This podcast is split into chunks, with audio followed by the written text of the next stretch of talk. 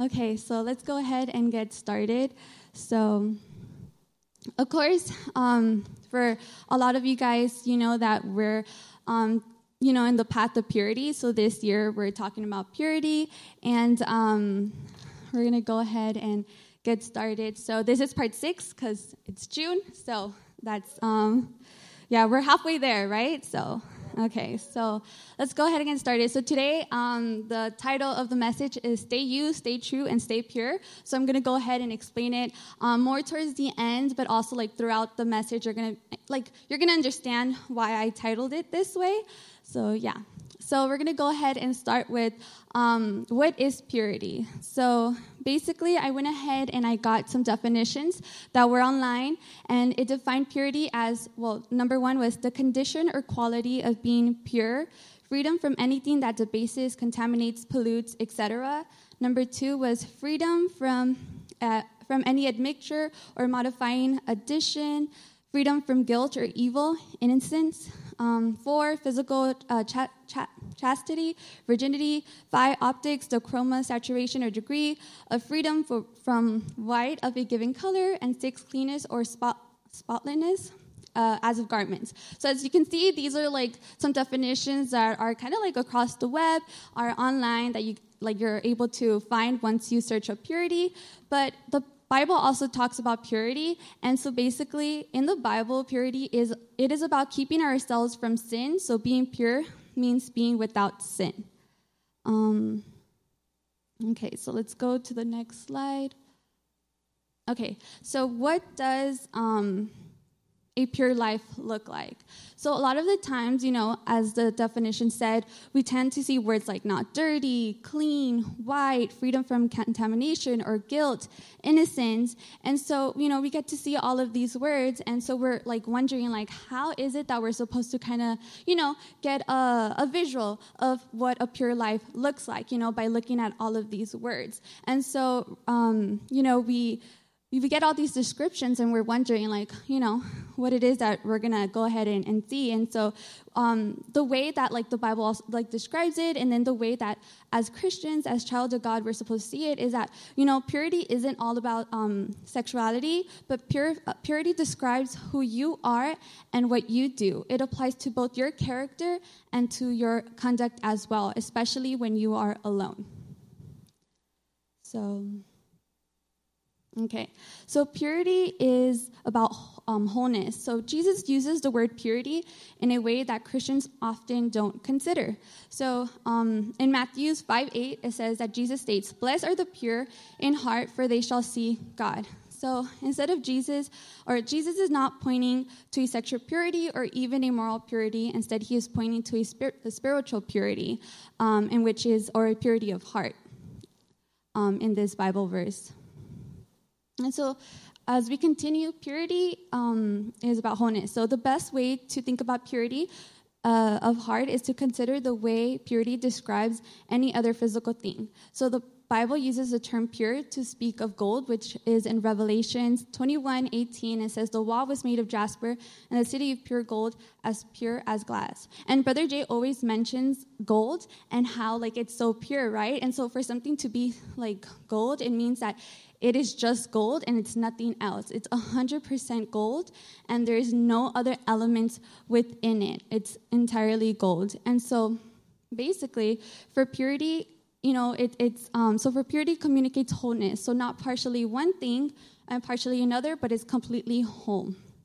So for someone to be in a pure heart, um, it means that their heart is set on one thing and nothing else.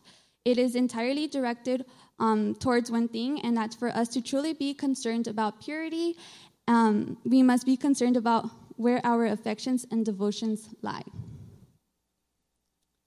Okay, so I'm going to go ahead and we're going to go ahead and just go through a list of how um, us as Christians, we or what should be true of you as you pursue um, purity. And so, one being you want to please God, two being you choose to live transparently, three, um, your actions affirm what is good. And fourth, you love others and stay humble.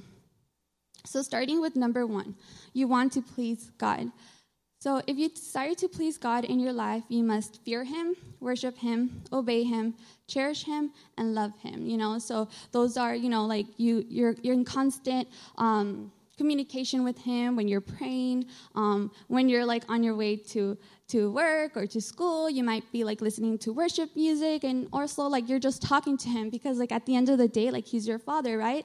And so you know these are ways of how we can go ahead and, and please god in our lives. And so purity um, comes as a result of belie- believing that jesus died on the cross in our place for us to become pure so working with the holy spirit helps you in being pure and you end up living as a redeemed child of god so, number two, so you choose to, li- to live transparently. So, when you know the truth, you, demon- you demonstrate your integrity um, with honest and transparency. So, if, for example, if you're doing something that you know is not right because it, because it does not honor God in any way, sometimes we tend to like hide that kind of stuff, right? Because you know, you know it's not right. You're feeling guilty. You know, we all have a conscience, and basically that's the Holy Spirit being like, "Hey, you shouldn't be doing that." So, as someone who is in the path to purity, because we all are, you know, we're you know, every um, Friday at the at the end of the month, you know, we're um, learning about something new about purity, at least. And as someone who is in the path of purity, which we all are, we desire a clean and, or we should want to desire a clean and a whole life from corruption and compromise. And so our desire for purity leads us to avoiding and resisting temptations that can pollute and weaken our character. So, you know, like there's going to be a lot of times that, you know, we might be influenced with like friends that we have um, from school or just coworkers and stuff like that. And, you know, they might be doing something that isn't pure, you know, that isn't right. Um, whether it be like conversations that you're having with them, um, things that you're doing with them, um, that's not pure, that no le agrada a Dios, um, you know, there's going to be stuff like that happening, and you're probably going to want to like hide that stuff, especially if you're like coming to church and like you know you're you're you are overthinking everything, thinking that like you know people are going to find out, and you know you're, you don't want people to find out, especially like your parents and stuff. So you know you start overthinking things, and you start getting bothered. Your your character starts to change. Um, you know you're you're being polluted with all this stuff. You know, so you're the person that you were once is starting to change completely because of the things that you're starting to do now. So you have to be aware of the things that you know you let in your life, whether it's like what you listen to, whatever you see, um, whatever you're watching, the things you're talking about. You have to always like be aware of what it is that you know you're letting in your life because you don't want it to weaken your your character. You don't want it to change the person that you have become when you you know you had a strong bond with the Lord, a strong relationship with Him. And so to continue, um, for you choose to live um, your life transparently. Um, let's see, an example in the Bible. So James uses an adultery situation to speak about purity.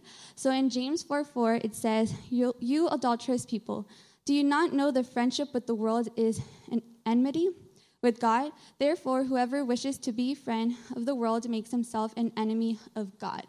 So James doesn't sugarcoat anything right here, right? And you know, and at the end of the day, it's like tough love, right? Like sometimes like people who really you know care for you they're going to come up to you and they're probably they're not going to sugarcoat anything they're going to you know use tough love but it's necessary because we need to learn how to go ahead and live a pure life okay, sorry.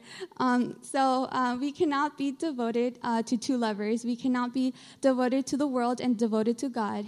It is one or the other. Um, his call to the Christian is to, pur- to purify their hearts, James 4 8. So you know, um, you know, as like in the Bible verse, says like, "Come near to God, and He will come near to you. Wash your hands, your sinner, and purify your hearts, you double-minded." So that's like the the verse james 4 8 so we just have to like be careful with you know um, what we're doing because like there's a lot of things that the world has to offer but it's not necessarily like all good.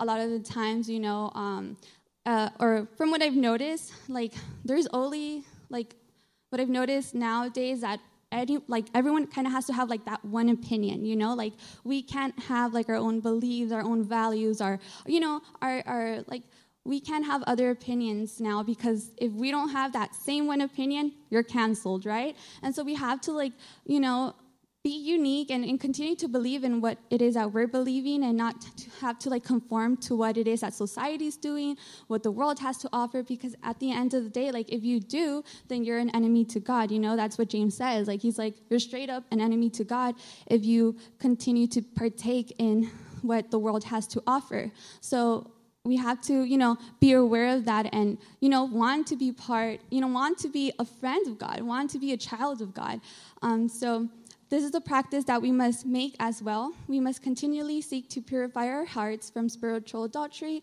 This, this means that we must consider how our thoughts and actions demonstrate what we are truly devoted to, whether it be this world or God. This purity takes a lot of persistence, as our pursuit of sexual purity does. We must be wholeheartedly devoted to God and be transparent as well. Okay, so. Number three. So, number three is your actions affirm what is good. So we all have a free will, right? And so, of course, like I've mentioned, um, you know, we have to be careful with what it is, what side that we're choosing. You know, if we're you know, conforming to what it is that the world has to offer, what like our friends are doing. We have to like be careful with that, and we have a free will, right? And so our decisions uh, agree with what we know is appropriate and good. We know what honors God and what doesn't. So a lot of us here, you know, we've grown up in church or we've been coming for a couple of years as well, and so we know like what's wrong and what's right. You know, our parents have educated us, and you know, we've we've learned, you know what, what's good or what's not. And so we have to basically like know that our, de- our decisions are going to agree with what is appropriate and um, good and not what's with and not with what is bad and wrong and so it's important to also like value beauty, modesty, and style um, and appearance. And we have to honor our body and honor God in demonstrating uprightness and self control in our conduct. So basically, you know, like, of course, if we're going to be going out to like the beach and stuff like that, like, yeah, go for it. Like, go wear, you know, of course, your swimsuit, your shorts, um, you know, your flip flops and stuff like that. But of course, when we're in church, like, you know, we're, we're more serious and you know it's time to be like modest it's time to honor god um, with like you know our dresses and our nice like uh, shirt button up shirts shirts with pants and shoes and stuff like that. So we also have to be aware of you know how we come across with our actions you know? Um, the way we dress can you know come across because people are watching us all the time right? Um, the things we post on social media um, the way we act with when you know people are around and then like in our smaller groups and stuff like that like people are always going to be watching you. So you also have to remember that you're a child of god and like your actions are going to be like seen by other people you know? So you have to just you know be aware and always remember that as well. And like make sure that whatever it is the way you're acting or whatever it is that you're doing are all gonna like honor and glorify god. And so the path to purity, of course, it is a battle. And, you know, as we fight for purity, we are striving for the day when we stand before the Lord, which is Judgment Day, and we can go in with a blameless reputa- a reputation before Him and others. So, of course, one day, you know, we're going to stand before God and we're going to go ahead and, you know, He's going to tell us everything that we've done and everything. So, you know, we, you know, this path to purity is for us to, you know, to understand that one day we're going to go in front of Him and He's going to tell us everything. And, you know, it, it's important to, to be aware and to start start, you know, like if there's something that should be fixed, start fixing it now, you know, before it's too late. Um, because one day, you know, we're going to go to heaven, stand before Him, and He's going to tell us everything, and there's going to be other people there as well, you know, like, so yeah. Anyways, so number four. um, Okay, so you love others and stay humble. So we are to value peace with others, to serve, love, respect as God has chosen us to do so. So do not look at purity as something that you should boast about or be proud of and then like start looking or look at people like like they're nothing or look down at others sorry. Look down at others who have made different choices in their lives. Because a lot of times you know like if there's other people who are making different like choices and they're doing other stuff like we shouldn't be like oh like i'm in this path of purity. I'm doing everything correct. Like no it's not something to be like um, boastful or proud of. Like your relationship to, with god is your relationship with him. But if you're talking about other brothers and sisters because you know their their life life isn't the same way as yours is, like that's not something to, you know, be proud of or, you know, or to boast about. It's, you know, pray for them. You know, if you know that someone's going through a situation where, you know, they've made different choices, go ahead and pray for them. Talk to them, you know, let them know that, you know, you're there for them and that you can help them out. But at the end of the day, you know, like just continue to pray for them because we don't know exactly what they're going through in life, you know? And so just, you know, keep that in mind. Um, we will have trials where our purity will be tested and where we are to be more like Jesus in times like these. So, you know, we are going to be tested a lot of the time. There's a lot of temptations out in the world, right? But if you continue to hold on to that strong bond with the Lord, you know, you have a relationship with Him, it's going to be harder to, you know, be tempted with what it, what it is that the world has to offer. So you just have to, you know, continue to read the Bible, you know, worship Lord, cherish him, love him, like continue to, you know, continue to just, you know, dive deeper into a relationship with him. And of course, you know, like the devil's going to attack when you have like a strong relationship with God, but like you just got to remember to continue to like have faith in him and believe in him and, and know that with God, like you know, he, the devil's not going to hurt you. He's not going to touch you. So you just have to remember that. And so we have to understand that living a pure life is going to be a constant pursuit throughout life and that we're not perfect. So, yeah, we're going to make mistakes. You know, a lot of the times, you know, we're, we're human and there's going to be times that we do make mistakes. But at the end of the day, like, you know, our God is forgiving and we can always ask for forgiveness. But, like, let's just try not to do whatever it is that, you know, you're messing up on or you're kind of, you're sinning in. Let's not do that again. You know, ask for forgiveness and then, like, just continue to, you know, have a better relationship with Him and try to be um, the better you, the best version that you can be. And so, our resolve for purity keeps us humble and dependent on God's power to purify us and to keep us from, um, free from sin. And so, let's continue to move on. And so, why is purity important? So, purity benefits us in several ways. So, don't un- underestimate the value in your life or the negative consequences, consequences of impurity. Because, you know, there's going to be a lot of con- uh, consequences, I can't say, consequences, um, uh, like for, you know, um, unpure things that you've done, there will be. But, you know, at the end of the day, like I've mentioned, like, yeah, we can ask God for forgiveness, but, like, let's not do that again. Um, the most significant benefit of purity is that it allows you to enter into God's holy presence. presence. So Matthew's 5 8, it says, Blessed are the pure in heart, for they shall see God. So basically, this um, eternal life is only possible by receiving forgiveness of sins through faith in Christ. And so, um, what else? What else does purity do in our life? So um, you know, by being pure, it promotes caution, discernment, and good choices while preventing corruption in thought, word, and deed.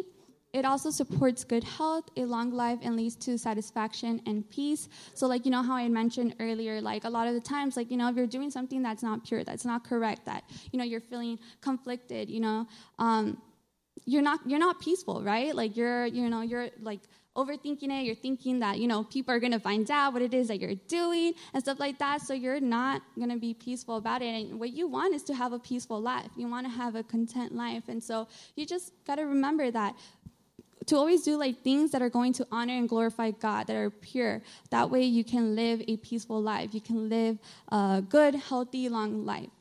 Um, highlights faults in your life and encourages you towards godliness, honoring the conscience God gave you. Ooh.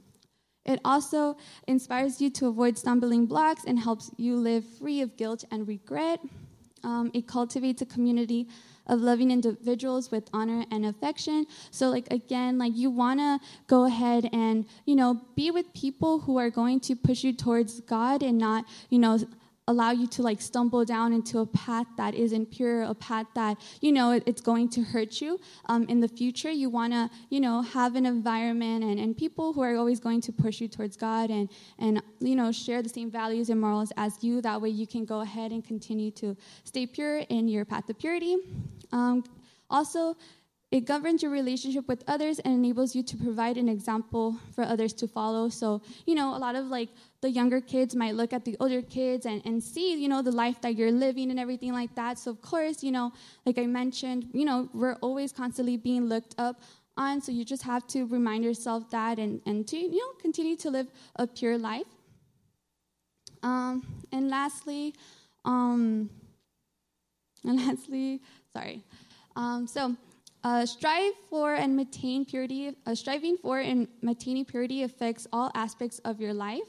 Um, a pure heart will show in your thoughts, words, choices, attitude, relationships, and more. So, of course, like I mentioned, like your actions, you know, they show through, you know, what, however, like how you talk, whether if you like cussing and stuff like that, like it shows your actions and everything like that. So you have to, you know, um, you know, if people know you that you're a Christian and stuff like that, and they see you, you know, talking like that, it's kind of like, oh, okay, like interesting, you know. And so remember that, you know, curse words aren't pure, and like God wants you to, you know, what, however you talk and however you present yourself, you wanted to, you know, always honor and glorify God.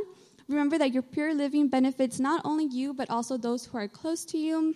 And lastly, be sure to honor the Lord uh, Jesus Christ, who gave himself for us to redeem us from every lawless deed and to purify for himself a people of his own possession, zealous for good deeds.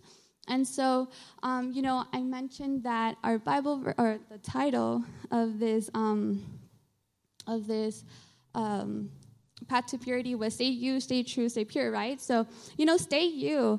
Um, a lot of the times, you know, there's a lot going around with like our friend group, whoever it is that we're hanging out with. Um, and so it's important to continue to stay the person that you have been, especially if you have a strong relationship with the Lord. It's important to not change for the stuff that the world has to offer, um, you know, because in the end, like God has made you you, right? And if it is that, you know, it the change is like for good, you know, because it's, you know, you have your relationship with the Lord and there's some stuff that you have to fix, then that's great, right? But if there's stuff that is influencing you and you see your character, you know, being, you know, changing and, and you see that, you know, you're you know, you're, you're kind of like drifting away, then you have to like realize like, hey, like whatever it is that I'm doing is not pure, it's not good for my heart. And so you have to just remember to like continue to stay you. Stay true. The Bible has all the truth that we need to like know that what it is that how God wants us to live our lives. So we have to remember that, that, you know, if there's any questions that you have or anything, you know, the, the Bible is there and it's important to, you know, read the Word of God because, you know, that's how we learn how it is that, you know, God wants us, um, like, or like the song said, like, teach me your ways, right? Like, the Bible is there to, like, teach us the ways, the holy ways and the, the ways of the Lord. And lastly, like, stay pure, like, have a pure heart. Um, there's so much happening right now outside, you know, in the world and stuff like that. So just continue to have that pure heart, to want to have that relationship with the Lord, and, and to want to have that strong bond. So when times of temptations like come to you, that you won't be tempted, and that you will continue to stay pure and stay in the path of purity. Thank you, and God bless you.